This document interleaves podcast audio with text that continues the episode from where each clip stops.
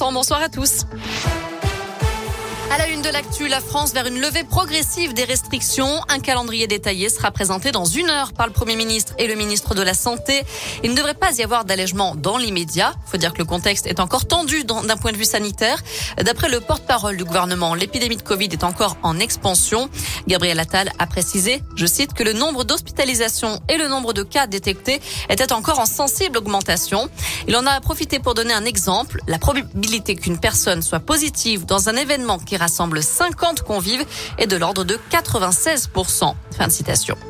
Notez que c'est une première depuis le mois de novembre. Le nombre de tests de dépistage est en baisse en France. 11,3 millions de tests PCR et antigéniques validés entre le 10 et le 16 janvier, contre plus de 12 millions la semaine précédente.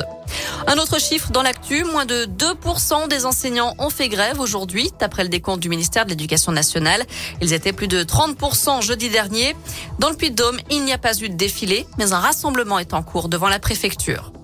Pas d'autopsie et une enquête bientôt classée sans suite. Deux jours après l'accident de ski qui a coûté la vie à l'acteur Gaspard Huliel en Savoie, la procureure d'Albertville a expliqué que le skieur impliqué dans la collision a été entendu, ainsi que deux témoins.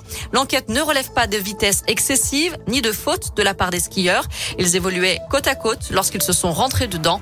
À ce stade, difficile de dire si c'est le choc ou la chute qui a entraîné la mort de l'acteur, selon Anne Gache.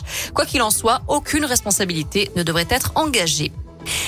En sport, du hand à suivre ce soir avec le début du tour principal de l'Euro pour l'équipe de France. Les Bleus, invaincus pour l'instant, affrontent les Pays-Bas à 20h.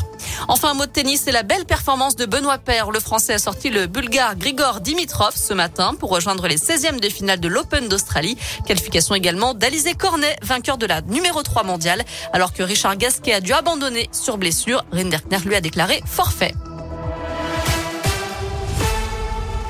Merci beaucoup Noémie.